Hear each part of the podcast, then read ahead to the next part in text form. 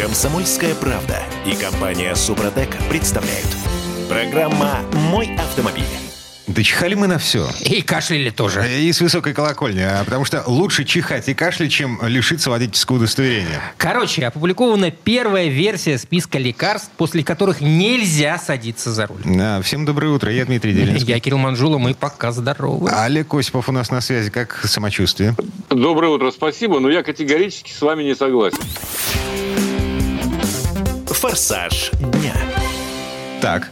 В чем? Чихать, чих- чихать за рулем категорически не рекомендую, потому что вы когда чихаете, в этот момент вы вообще ничего не понимаете, что происходит э, впереди, вокруг и так далее. Ага. То есть самое самое страшное. Вы это закрываете, даже, может быть, закрываете глаза.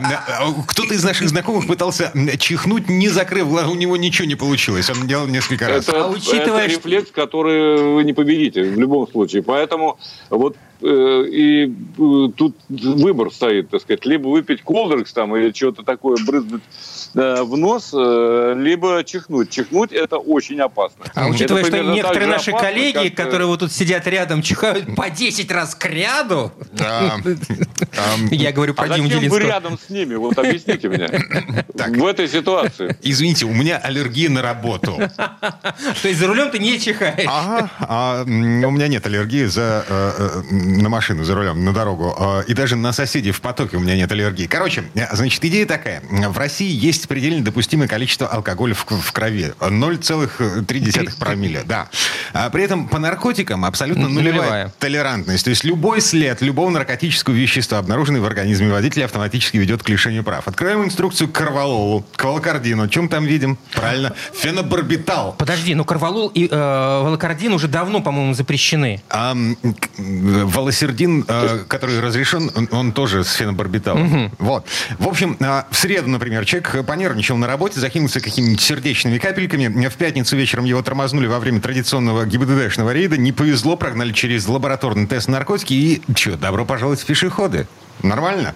В общем, в Московской госавтоинспекции созрела идея маркировать лекарства, у которых есть противопоказания к управлению автомобилем, чтобы люди понимали, чем они рискуют, закидываясь таблетками и каплями. В МВД идею поддержали, и в конце прошлой недели появился список таких лекарств. Предварительный и удивительный. Потому что в нем, в этом списке, обычный жаропонижающий. Ну, э, без рекламы. Терафлю, Терафлю Экстра, Колдак Флю Плюс, Фервекс, Антигриппин Анви, Ринза, я не знаю, что такое Ринза, Ибуклин, Анвимакс, Колдрекс. В общем, вот все то, что очень любят при А, простуде. И к тому же у нас осень на носу, мы сейчас будем сморкаться и кашлять. Она уже со- скоро будет в носу. со страшной силой в связи с тем, что отопительный сезон еще не начался, а в домах уже похолодало.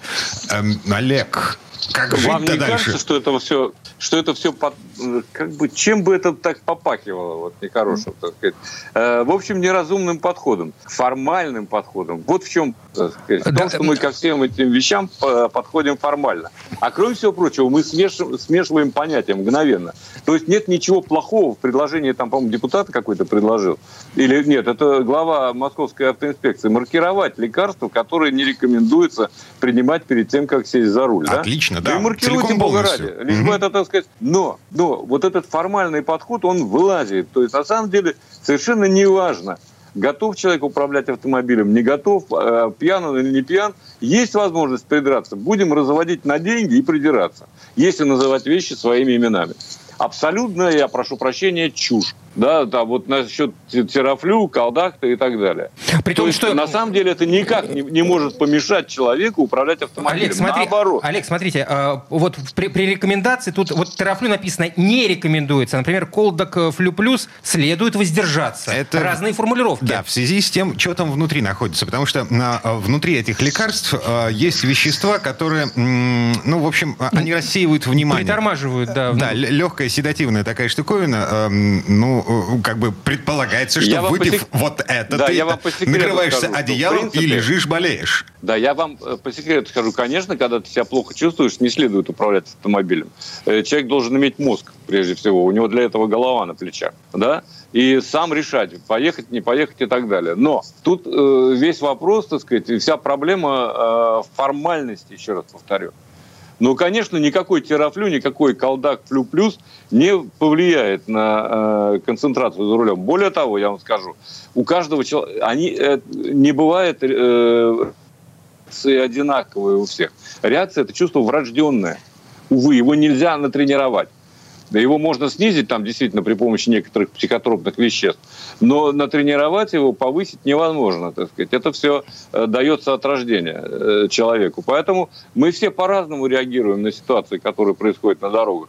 А она, еще раз повторю, не устаю это повторять, 4 раза в секунду может меняться в крупных городах. Чихнул, и, и ты уже в другом мире. Угу. Ну, с другой стороны... Чихнул, и ты уже действительно в другом мире. Поэтому лучше выпить терафлю и не чихать, чем чихать. Чихать – это так же с другой стороны, мы можем так дойти до чего угодно. Э, слушайте, погодите, а вот эти все перечисленные лекарства, я чего удивляюсь этому списку? Короче говоря, да, Олег, да, короче говоря, понимаете, э, нужно э, все-таки продуманный подход ко всем этим вещам, ко всем этим запретам. Mm-hmm. Вот и все. И а... не надо придумывать. Нельзя формализировать то, что формализировать невозможно. Ага. Смотрите, чему я удивляюсь в этом списке? Все эти перечисленные лекарства, а, они э, не наркотические. Там нет никаких эм, даже следов наркотиков. И все это хозяйство а, не приведет к... Что происходит? Олег, что там за звуки? А, извиняюсь, да, это у меня тут э, жалюзи от ветра. А, понятно. От жаркого ветра. Короче, на чему я удивляюсь во всей этой истории? Вот этот список лекарств, э, эти все жаропонижающие, там нет никаких следов наркотиков. Их детям можно в большинстве своем. Вот. А фишка в чем заключается? Значит, лишиться прав за... Ни за, это... за что. Э, нет, нет, за это невозможно. Ни за что. Абсолютно согласен с Кириллом. Вот. А Именно друг... ни за что. Да. Другое дело, вот эти самые сердечные капли, другое дело обезболивающие, ну, вот, э, которые безрецептурные, тоже есть. Там следовые содержания всяких наркотических веществ. Э, при обнаружении которых в организме человека ты лишаешься прав. А вот их в этом списке, я понимаю, что он предварительный, их в этом списке пока нет. Но как бы... Ну, возможно, они есть уже в другом списке. А, в секретном приложении к этому списку. Поживем, увидим, пока все это еще не официально. А... Нет, я вам хочу... Можно последнее? Вот да. то, что я хочу. Во-первых, мы должны получить весь список. Огласите весь список, пожалуйста, как в одном фильме замечательно говорилось. Да, это первое. Мы должны понимать, почему то или иной, тот или иной препарат запрещен. Вот из этого не надо делать секрет. Это, по-моему, очевидная вещь. Ну, так... И, конечно, все дело фейерверксом не, не заканчивается, естественно. Ага. Ну так, собственно, а они же обещают, э, доведя этот список до финального состояния, э, значит, начать э, рисовать на упаковках лекарств... Э, Рекомендации, э, рекоми... предупреждения. Зна- значок, на котором... Не, не садитесь за руль. Вообще в инструкции так и написано. Не рекомендуется. Э, значок нужен обязательно на упаковке, заметный, видимый издалека. Значок значок, э, там, я не знаю, крест на машине. Ну, вот. Но э, это из, того, из той же, э, в общем, истории, когда ну, нельзя садиться за руль, если ты не выспался. Ну, это то же самое. Ну, ну за это же не, ну, не будут лишать прав ну, в конце-то концов. Ладно. Пока нет. Угу. Так, еще одна э, история, которая... Вы, вы слушайте, помните, мы удивлялись тому, что АвтоВАЗ нашел где-то подушки безопасности, причем настолько много подушек, что их вернули в базовую комплектацию гранты. Удивлялись, было дело. Помните, мы думали, что это Китай. Ну, mm-hmm. так это Китай? Нет, это не Китай. Это Таката. Ну, китайская же. Ну, та, да, китайская такая, российские сборки. Короче говоря, я тут поковырялся в интернете, э, и э, оказывается, я очень удивлен этому. Некая э, компания э, под названием Joyson Safety System в 2018 году купила Такату, ну, вы помните, она обанкротилась uh-huh. в результате грандиозного скандала с отзывом неисправных подушек. Так вот, а, вот эта Joyson Safety System, это китайская компания. Она купила в том числе завод в Ульяновске, который выпускал подушки для АвтоВАЗа. В этом году, ну, по понятным причинам, значит, логистика, трудности с комплектующими, бла-бла-бла, всю весну и большую часть лета Ульяновский завод стоял. А вот теперь, судя по всему, все наладилось. То есть, подожди, это еще в 2018 году? Это еще даже до пандемии? А, до пандемии купили ну вот. А м- завод м- без всяких прав выпускал подушки для АвтоВАЗа до 2022 года, до февраля. То есть э, те поду- подушки, которые уже стоят в автовазовских э, марках, они произведены в России? Э, да. То есть, ну, чего тогда? По все кита- хорошо? По китайской и ну, японской все хорошо. В общем, те же самые подушки, что и ставили, будут ставить вновь. Их уже ставят. Окей, прекрасно. Жизнь наладилась. И дай, дай нам Бог никогда не узнать, как они работают. Самое главное. Вот единственное, что, понимаешь? И не дай нам Бог э, сесть э, в машину без подушки безопасности. Э, сколько? 20 тысяч, 30 тысяч грант без подушек было выпущено? Дима, летом. ты на какой машине учился водить? На Санта-Фе. А, тебе повезло, видишь ли. Угу. Не, а до, до этого я ездил на Запорожце, на бабушкине ну, Запорожце. Ну так и чего? Что там, подушки были? Бабушкины подушки пуховые? А, там даже ремней безопасности не было. Ладно, так или иначе, а вот те уже выпущенные гранты без подушек, их уже на самом деле не переделать. Вот еще одна деталь. А, а, мы помним, там другой руль от Калины, и вкрячить в него подушку безопасности... Ну, ну потому что руль можно переставить. А тут э, там еще полмашины перебирать а, придется, чтобы вкрячить э, э, датчики, значит, прописать все это в бортовые системы. Короче, шкурка выделки. А кто сказал, что подушка должна работать? Она есть. Вот руль поменял, она есть. Вот у меня есть подушка безопасности. А лампочка на приборке у тебя есть? Ладно, ладно, все. Кто из нас тут зануда?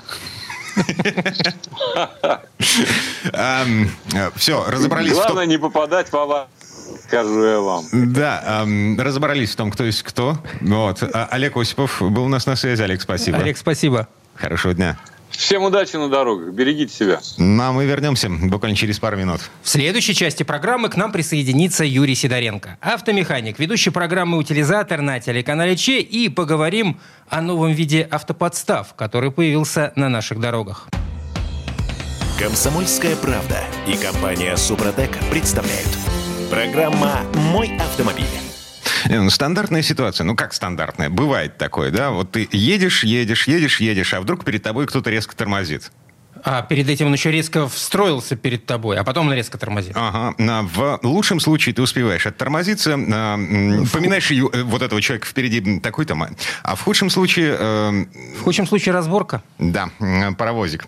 А, короче говоря, а, это подстава или нет? И новый вид подстав появился на наших дорогах. Вот это обсудим в этой четверть часа. Я Дмитрий Делинский. Я Кирилл Манжула. И Юрий Сидоренко, автомеханик, ведущий программы «Утилизатор» на телеканале Чем у нас на связи. Юр, доброе утро. Доброе утро. Доброе утро, дорогие друзья. А это вообще законно? Так, ну еще, часто э, к тебе в кузовню приезжают э, люди с э, помятым задним бампером. Э... Передним, скорее, тут в данной ситуации уж. Ну, нет, не то, что часто, а постоянно. Постоянно приезжают, причем самое обидное, что люди-то не виноваты очень многие. То, что им просто приезжают. Вот если задний бампер, то вообще человек может стоять на месте, ему кто-то приезжает. А, он никого не трогал и попал на деньги. Потому что сейчас страховая компания, к сожалению, не оплачивает ту сумму. Ну, практически всегда не оплачивает ту сумму, сколько стоит реальный ремонт. Либо если они вдруг отправляют на ремонт каким-то образом по ОСАГО, вот, то тогда в любом случае приходится потом разговаривать с сервисом и доплачивать денег. Ой, слушай, э, три года назад, нет, два, два года назад, да, а еще до вот всех этих кризисов э, я попал на ремонт по ОСАГО, это был ад и Израиль. Э, я до сих пор с последствиями этого ремонта справиться не могу. У меня mm-hmm. дверь пошла этой шагренью. Короче говоря, там все отслаивается к чертовой матери. Слушай, ну я дважды чинился по ОСАГО. Один раз ужасно, потому что бампер весь облез передний после после покраски. А вот когда в меня, кстати, въехали э, сзади э, припаркованный автомобиль, мой автомобиль был припаркован, а в меня въехали, тоже чинился по ОСАГО, вроде ничего, нормально. А, ну, как повезет, видимо. Ну, да. Вот. Но в моем случае совершенно явно сервис сэкономил, потому что э, я же сравнивал цены. Вот. То есть я приехал к своему мастеру, говорю, сколько это стоит, он мне выкатил там тридцатку, угу. вот. а страховая компания выкатила 20. Ну, соответственно, сервис, который взялся за этот ремонт по ОСАГО, на чем он он сэкономил. Ну-ну. Ладно.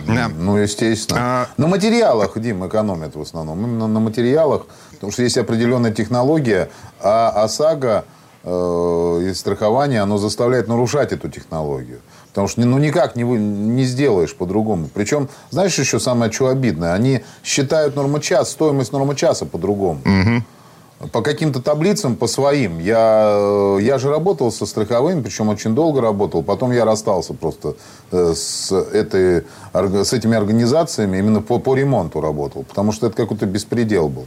Когда приезжает, извините, э, Мерседес, и стоимость снятия установки бампера на нем составляет там 300 рублей. Ага.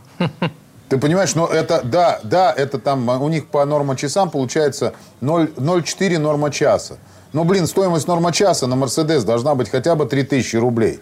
Тогда это будет нормальная стоимость. Естественно, он работает за 300 рублей. Это 300 рублей – это общая стоимость. а возьми потом еще оттуда э, по 60-40 процентов. То есть человек должен за 120 рублей снять бампер на Мерседесе. Ну, это бред какой-то.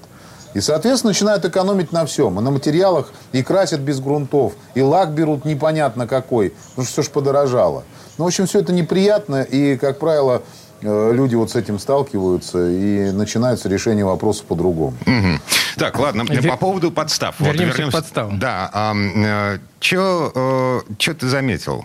Э, Слушай, заметил такую историю. Вот совсем недавно, ну как совсем недавно, неделю две назад ко мне приехал человек, он попал на автоподставу. Я был удивлен. Я был этому удивлен, начал потом изучать вопрос, позвонил ребятам из ГАИ, из ГАИ э, своим знакомым. Они говорят, да, действительно появился новый вид подстав. Я говорю, а смысл? Смысл-то в чем? Э, Я говорю, сейчас вроде ОСАГО все решает. Они говорят, подожди, мы тебе сейчас расскажем. Смысл подставы какой? То есть теперь там не наждачкером, э, как его, царапают, ну, как правило, даже не подрезают человека. Вот. Делают как? То есть э, едет машина, ты никого не трогаешь, все нормально. Перед тобой стоит машина. Ну, такая, как правило, это очень, очень бюджетный автомобиль, будем так говорить. Причем он уже такой, ну, пок- покоцанный конкретно, сам по себе. Вот в какой-то момент ты едешь за ним спокойно, скорость небольшая может быть, там, да, допустим, там 40 км в час по городу. И постепенно он так, ну, ты поджимаешься, поджимаешься, ты дистанцию пытаешься держать, а он опять к тебе поджимается, жопой, я имею в виду, перед тобой. И в определенный момент он, он нажимает на стоп, только не ногой, а ручником. О, то есть фонари э, не загораются при этом, и, и- и ты, ты не видишь, ты не можешь Ну, не- среагировать. не- Не успеваешь просто. Ну, конечно, потому что ты ехал-ехал, вдруг неожиданно машина остановилась, и ничего перед тобой нет. Естественно, происходит столкновение. Аварийность очень большая, она не сильная, то есть сильного нет удара. Соответственно, э, происходит ДТП. Вот такая подстава. Я спрашиваю, ну дальше хорошо, ну ОСАГО.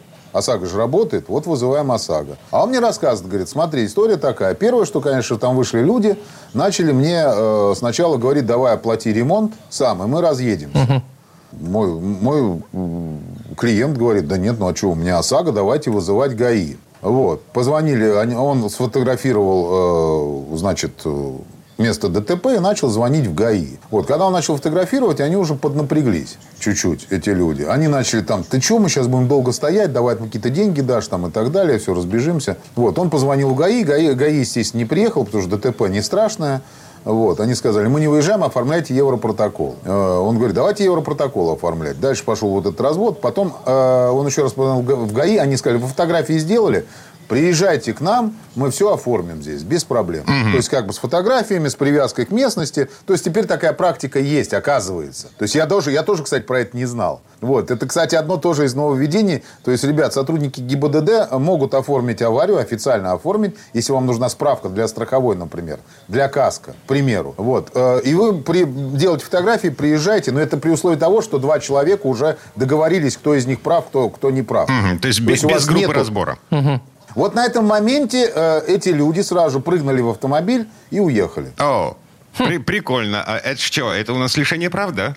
Э, да, понимаешь, э, мой друг, конечно, сразу же не, не стал. Он просто за, тут же на- накатал за заяву о том, что позвонил в ГАИ, сказал, что скрылась машина с места происшествия. Вот. Пока неизвестно, чем это все дело закончится. Потому что он при- пригнал ко мне машину, попросил посчитать, сколько будет стоить ремонт, а оставил, э, он же как бы виновник получается. Вот. А он нам еще сказал интересную вещь, э, после которой они сбежали. Он сказал, да нет, все нормально, ребят, давайте мы сейчас соберемся. Фотографии я сделал, поедем в ГАИ. Тем более у меня есть запись с видеорегистратора о том, что у вас стопы не работают. Вот. Но э, сама ситуация такая, то, что, в принципе, все равно придется, скорее всего, делать за свой счет, потому что, ну, не с кого брать деньги. Пока, пока их не нашли.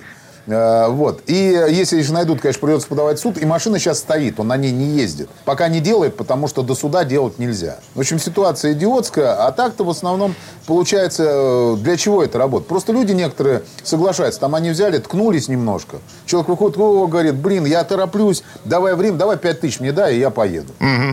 Ну все, тут думают, что 5 тысяч нафиг надо, потом еще полис будет. На тебе 5 тысяч, и я поехал. Вот таких 5 тысяч можно за день нормально сделать, как оказалось. А, так, то есть а, а, эта машина, ну вот, которую, в которую мы по недосмотру, по недоразумению эм, можем въехать из-за того, что у нее не горят задние стоп-сигналы, эм, э, короче, она покоцанная, она побитая, помятая. То есть как, как, в общем, от этого дела застраховаться? На что обращать Слушай, внимание? Да. Но здесь все просто. Ну, конечно, машина находится в не очень хорошем состоянии, которое стоит перед вами.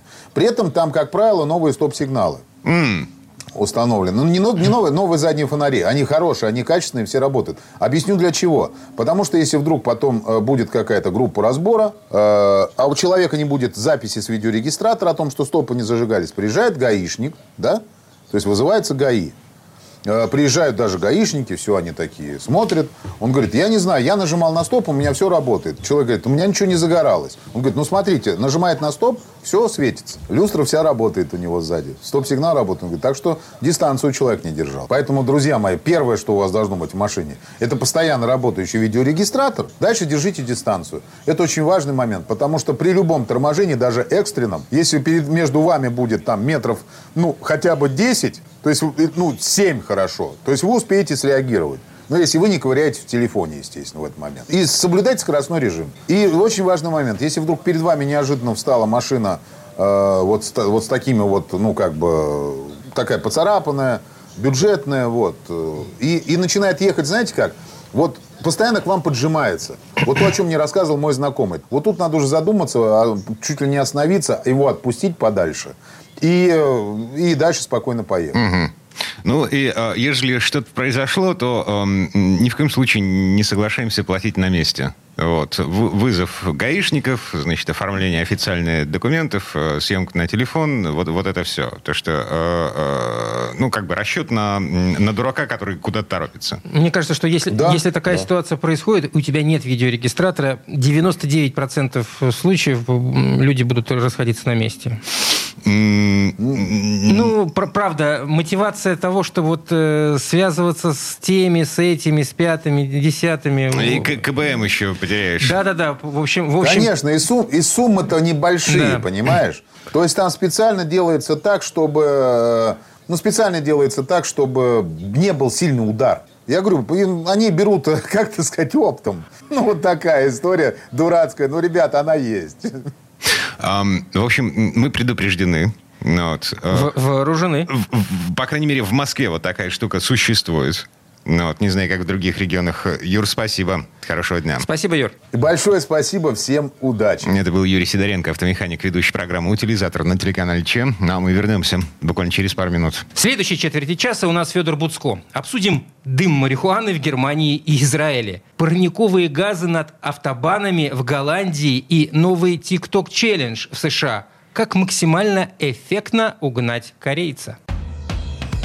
Комсомольская правда и компания Супротек представляют. Программа «Мой автомобиль». А мне сейчас немного страшно. Да ладно, Вот не, не поверите, страшно. А, не то, чтобы я собирался за границу в ближайшее время, но я искренне верю на то, что в будущем все наладится, и мы будем... Дим, тебя там не ждут. А, хорошо. Так или иначе, водителям в Германии и в Израиле разрешат курить марихуану. Ну, может быть, это так звучит только как вот заголовок такой громкий. Хорошо, сейчас попробуем разобраться в том, что происходит на самом деле. Я Дмитрий Делинский. Я Кирилл Манжула. И Федор Буцко у нас на сайте. Федь, доброе утро. Доброе. Всем привет. Дорожные истории. Так, ну что, мы белки-истерички? Я белка-истеричка. Да, не обобщай, пожалуйста, не обобщай. А история такая, что и в Израиле, и в Германии есть такой фактический легалайз э, для курения там травы, да, э, марихуаны.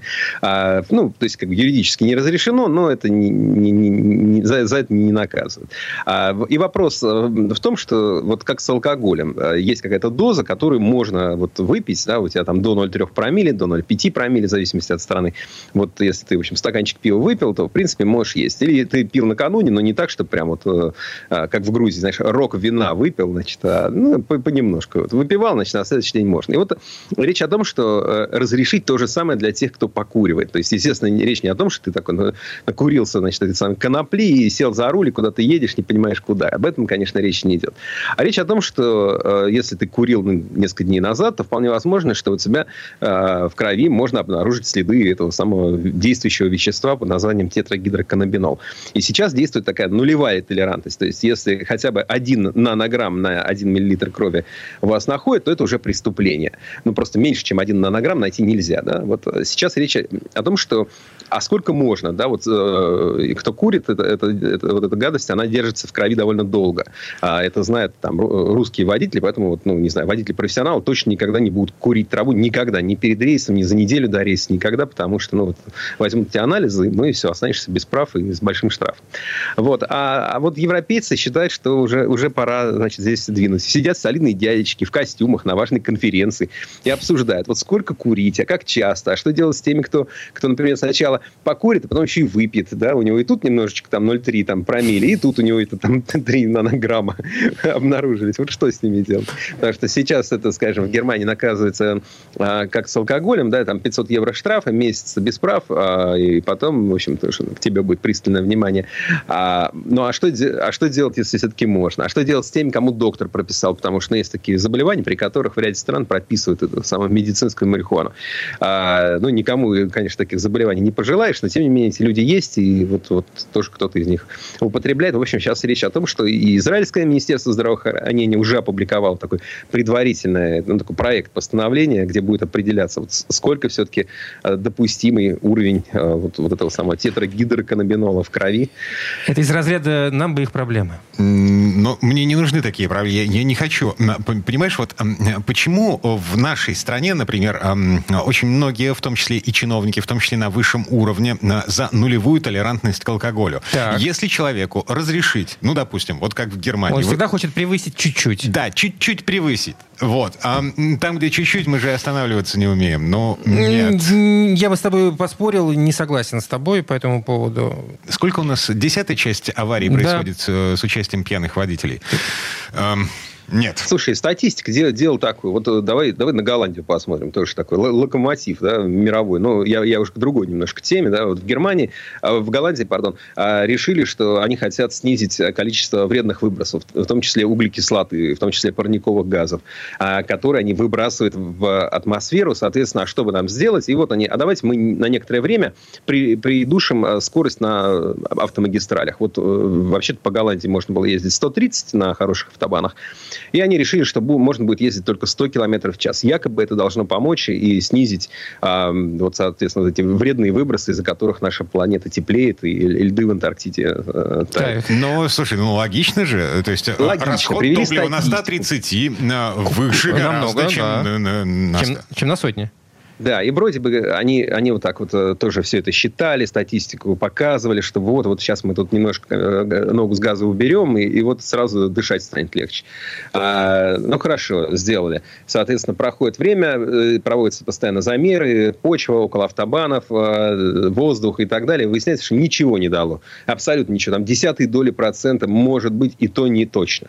А, что, что, ну, вот, вот, вот вам статистика. Вот они теперь, соответственно, планируют теперь пересмотреть пересмотрите свое отношение к животноводческому этому самому хозяйству. Мол, слишком много ваши э, коровы газа выделяют. И, ну, теперь, так, а скорость вернули обратно? Интересно. Ну, ну, они победят, потому что, видишь, в природе не помогло, что мы меньше разгоняемся. Там, наверное, голландские водители меньше э, разгоняются. Вот взялись за фермеров. Вот где корень зла. Ну, давайте, давайте теперь все будем есть кузнечиков, э, будем, будем червей есть, там, э, от сыра откажемся и так далее. Ну, а, понятно, что глупости. Погоди, мне так кажется. То есть э, нет никакой никакой физической возможности заставить коров меньше пукать, выделяя в атмосферу... Э, И меньше из, гадить. А, один из главных парниковых газов – метан. Ну да, а вот и вот, собственно, вот под этим соусом сначала говорили, что вот прекратите ездить на машинах, не разгоняйтесь, у нас э, почва портится, рожь хуже колосится, колорадский жук с картошки падает, когда вы мимо пролетаете. Вот давайте все уберем. Ну, вот выяснилось, а, то есть сначала это все статистически подводилось, все правильно, все так и есть, да-да-да-да-да-да, делаем срочно, иначе погибнем. Прошло два года, выясняется, ерунда это была, полная чушь, ничего не дало. Ну, давай, давайте еще день прижмем. Ну, вот, ну еще два года подождут, еще раз скажут, полная чушь. Ну, ну, как бы люди чем-то занимаются, и то слава богу. К тому моменту Голландия подсядет на голландский сыр э, российского производства. Я размечтался. Четыре минуты до конца этой четверти часа. А у нас есть еще одна тема. Э, вот я не, не знаю, правда, как относиться. Тикток челленджи. Э, был в прошлом году Тикток челлендж. Молодежь скручивала колпачки. Брендовые фирменные колпачки с шин, с колес. Ну да, но это было сущим пустяком по сравнению с тем, что происходит на севере США в, в городе Милуоки. Ну, небольшой, собственно, город, там на этих на больших озерах. Красивые, в общем-то, места. А, там молодежь тоже устраивает свой челлендж, который, конечно, абсолютно нелегален. Они научились э, вскрывать и угонять машины. Ну, вернее, вскрывать они их не научились. Они вскрывают их э, с помощью там, э, кирпича в окно задней двери. Но потом выяснилось, что машины двух очень популярных марок, я даже не хочу их сейчас называть, они Скажем очень так, легко это, заводятся. Это корейцы. Угу. А, да, пусть так, но просто суть, да, это корейцы, которые продаются в том числе и у нас, но у нас они идут совершенно другой комплектации, поэтому в России этот фокус не пройдет, поэтому, собственно, не, не называю, чтобы никого не смущать. Там суть такая, что а, машины, которые выпускались с 2010 по 2021 год, ну, то есть вот много таких машин, там можно, взяв отвертку, оторвать, просто отцепить а, кожух под а, рулевой колонкой, а, вырвать а, фишку из замка зажигания, а дальше берется провод, а, любой USB-провод, ну, хоть от мобильного телефона, от зарядный, вставляется туда, поворачивается, машина уже завелась. А дальше вот это вот а, начинается вот такие ребята сорви голова. Что нужно сделать? Нужно снять самое дебильное видео и выложить его в интернет. То есть, э, соответственно, народ на этих машинах гоняет как не в себя, по встречной полосе, там, крутит рулем влево-вправо, развороты там какие-то бешеные, э, типа полицейские. Ну, ребят молодые, в основном цветные. Ездить они особенно не, не умеют. А, но суть в том, что я вот посмотрел эти видео в интернете, вы можете найти, а, можете не искать, да, то есть, э, ну, угоняется машина очень быстро и очень легко. Соответственно, а дальше надо вот кататься и снимать эти самые видео. Видео полно, как есть видео, как они гоняют. Они обычно едут куда-то, знаете, как э, преступника тянет на место преступления, а вот детей тянет куда-нибудь к школе поближе. Вот переменка, э, школьники стоят на лужайке, там перед входом где-то вышли покурить, и вот летит эта машина прямо по тротуару, все разбегаются, распрыгиваются. Или они по своим районам этим низкоэтажным тоже гоняют, там норовят, что-нибудь часто бьется. Э, иногда летальные, естественно, исходы, потому что ну, нужно же снять самое дебильное видео. И вот это вот стало настолько массовое, что там каждый день угоняется таким образом около 40 автомобилей только в Милуоке. Вообще в Америке много машин угоняют, честно говоря. В Америке угоняют каждый год там по 700-800 тысяч машин. Говорят, что сейчас еще сильно выросло, потому что за последние пару лет у них подержанные машины подорожали в среднем на треть. Очень сильно подорожали из-за вот, нарушения логистических цепочек, из-за дефицита, из-за того всего. Но там обычно воруют пикапы. Типа Chevrolet Silverado, типа Ford э, F-серии. А, ну, и на самом деле воруют все. И Honda, и Toyota, что хочешь, воруют. Причем часто воруют машины старые, там по 15, по 20 лет возрастом. То есть в Америке проблема угона очень большая. Но вот теперь э, вот к этим всем вот традиционным угонам на разборку или чтобы перегнать в Мексику или еще для чего-нибудь, добавились еще вот эти вот балбесы малолетние, которые Просто отчаянно воруют и воруют эти самые машины. Um, я не понимаю. Uh, не пытайся, Тим. Я не понимаю, а, а вот а, американский автопром, вот те машины, которые поставляются на американский рынок, а, они ничего не знают об, об иммобилайзерах? Да, вообще, э, надо сказать, что вот когда мы, сейчас у нас параллельный импорт, серый импорт, э, вот авто, одни и те же машины, которые продаются вроде бы так внешне одинаковые в России и в США, могут очень сильно отличаться по комплектации. Как в лучшую, так и в худшую сторону. Зачастую в Америке проще. Да, мы смотрим, у них там стоит прям типа дешево, у нас там, не знаю, 4 миллиона рублей, а у них 25 тысяч долларов. Но это не совсем так. Во-первых, у них там не 25, а, к ним всегда, это всегда цена без налога. Налог зависит от штата, то есть там будет и 30, и больше. Кроме того,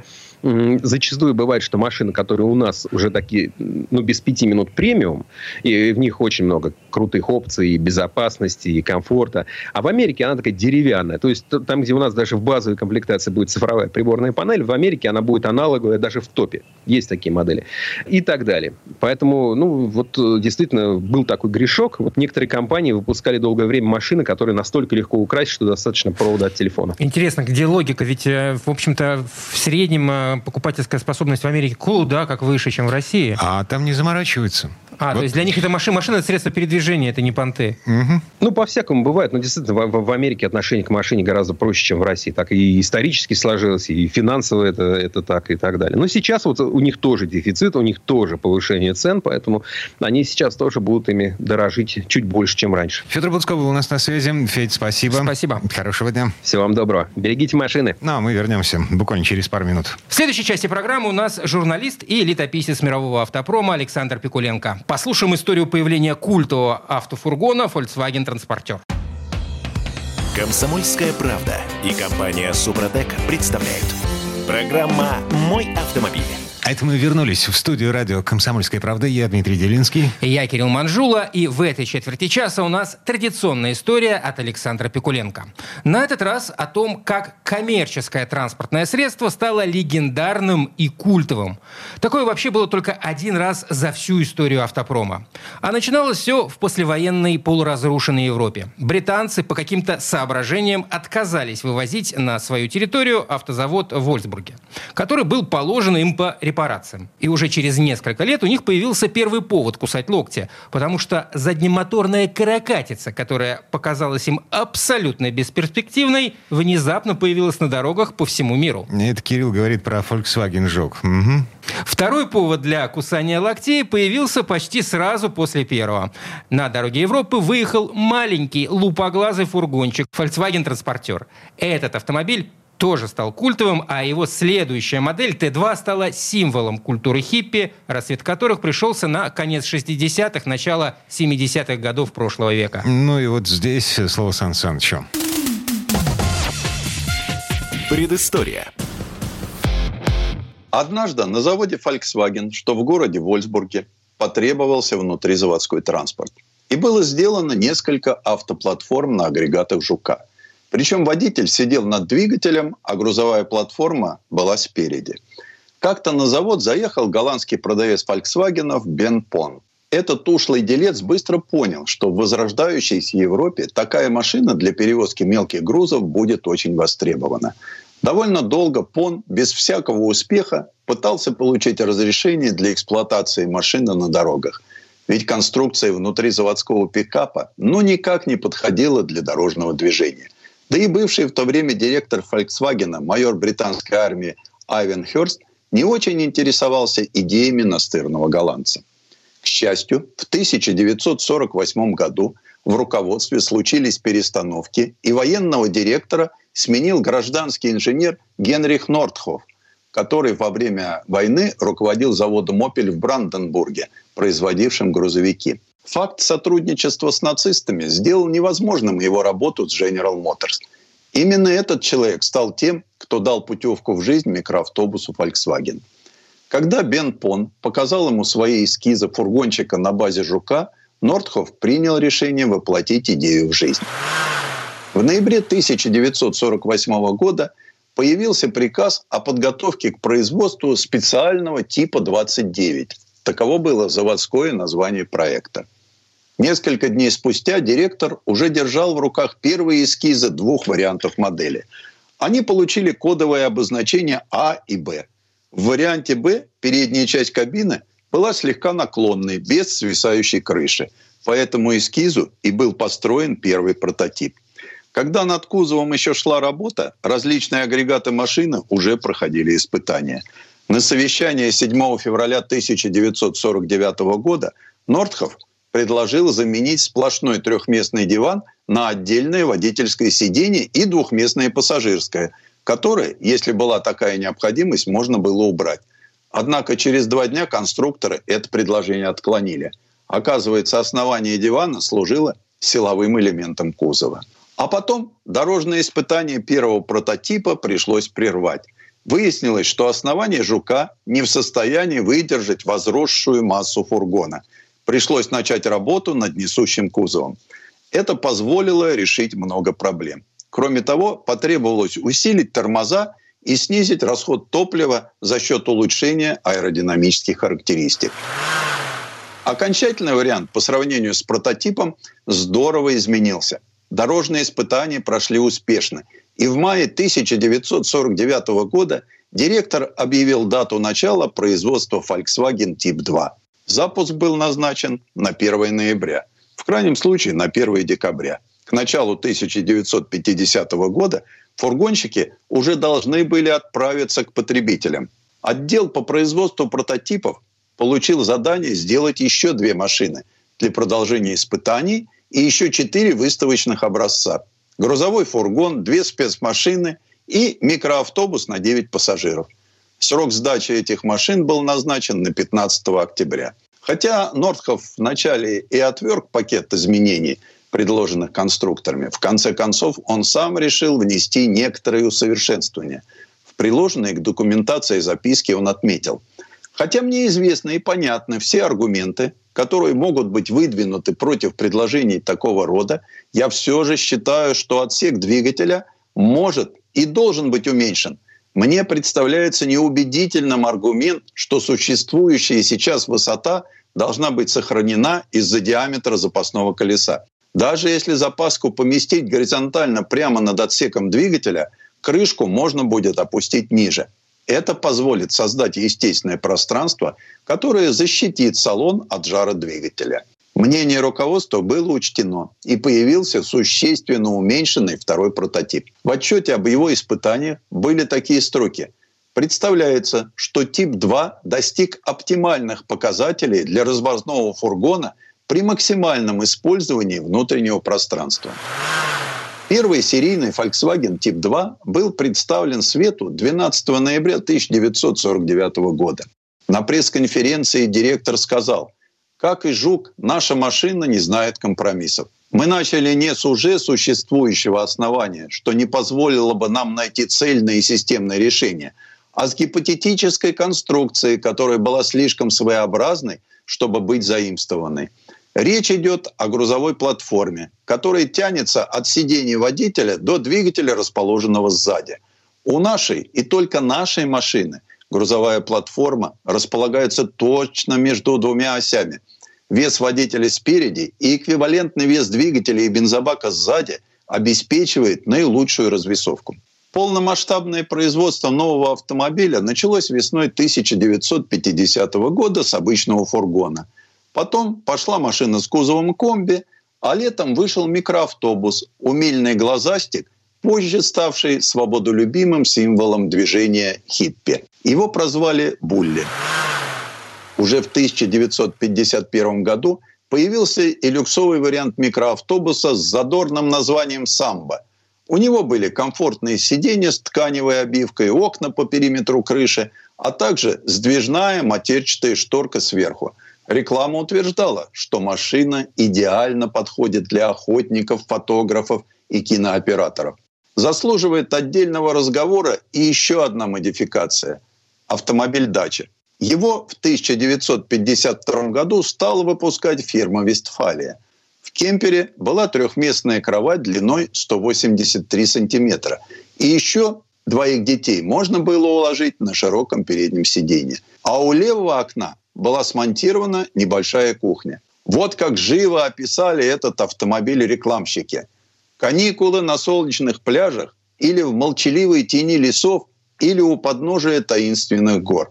Путешествия, в которых собственный отель всегда под рукой. Это больше не пустые фантазии и не роскошь, доступная лишь немногим. Кемпер позволит вам отправиться туда, куда вы всегда мечтали попасть, не заботясь о билетах или местах в гостиницах. Так Volkswagen одним из первых занял эту очень привлекательную нишу. Удивительно, но один из таких кемперов оказался в музее Генри Форда и стоит там рядом с Volkswagen Жук в декорациях пикника. К концу 50-х годов в модельном ряду появился пикап с тремя вариантами платформы и двумя исполнениями кабины – обычной и сдвоенной. Производство Volkswagen Тип 2 переезжает из Вольсбурга в Ганновер, где коммерческие машины производят и сегодня. Правда, теперь они электрические. А тогда на новом заводе 5000 рабочих собирали по 250 штук в день. Один из первых фургонов, сделанных в Говновере, стоит в заводском музее. Это пожарная машина, долгие годы служившая в добровольной пожарной дружине швейцарского городка. Машину 1952 года выпуска эксплуатировали до 1982 года. А когда она своим ходом добралась до музея, ее пробег был более 100 тысяч километров. А в октябре 1962 года с конвейера сошел миллионный Тип-2. Через пять лет, проведя на конвейере 17 лет, он уступил место уже Volkswagen-транспортер второго поколения.